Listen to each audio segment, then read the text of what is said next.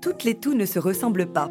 Parfois nécessaire au bon fonctionnement de notre organisme, la toux n'en reste pas moins un réflexe inconfortable. Avec notre experte Camille, nous vous proposons un focus sur la toux grasse. Bienvenue dans Ma Santé en Poche, le podcast d'UPSA qui répond à toutes vos questions santé du quotidien.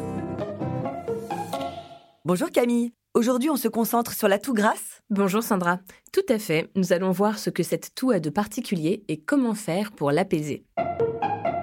Alors commençons par le commencement. Comment reconnaît-on la toux grasse? Sa principale caractéristique, c'est que contrairement à la toux sèche, la toux grasse est une toux productive, c'est-à-dire qui génère des mucosités.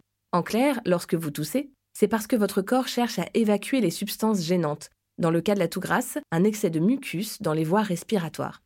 En toussant, le corps fait remonter cet excès de mucus et l'expulse sous forme de crachat. La couleur de ces expectorations varie. Elles sont translucides dans le cas d'une infection virale et jaunâtre ou verdâtre dans le cas d'une infection bactérienne. Dans certains cas, ces glaires peuvent se teinter de sang, signe que des petits vaisseaux ont éclaté à force de tousser.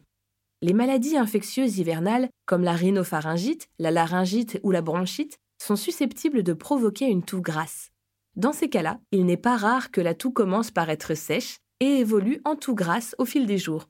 Plus rarement, la toux grasse est due à une bactérie. C'est le cas de certaines bronchites bactériennes, de la pneumonie ou encore pour les enfants de la coqueluche. Et alors comment traite-t-on la toux grasse? Encore une fois, la toux est le symptôme d'un problème sous-jacent, et c'est surtout ça qu'il faut soigner. Si vous êtes gêné par votre toux, des remèdes naturels comme les inhalations, qui aident à nettoyer le nez et les bronches, ou le miel qui adoucit la gorge peuvent vous soulager. Et réduire la cigarette si vous fumez, boire beaucoup d'eau et dormir légèrement surélevé sont aussi de bons réflexes pour lutter contre la toux.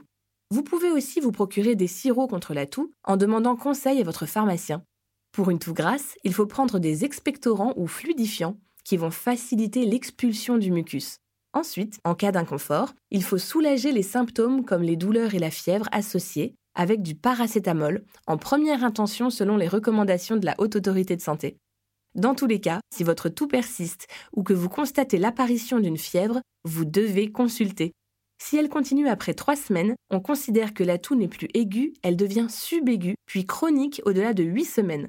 Cela peut cacher d'autres maladies plus graves. Il est donc important de ne pas laisser ce genre de toux sans surveillance et de voir un médecin rapidement. Donc pour être clair, une toux grasse est le plus souvent signe d'une infection des voies respiratoires et on la reconnaît facilement parce qu'elle produit des mucosités qu'on va avoir besoin de cracher.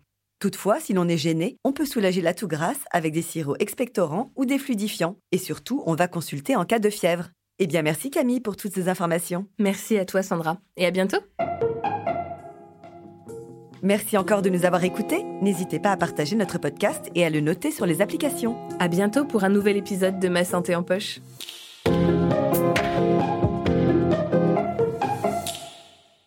Ah, UPSA.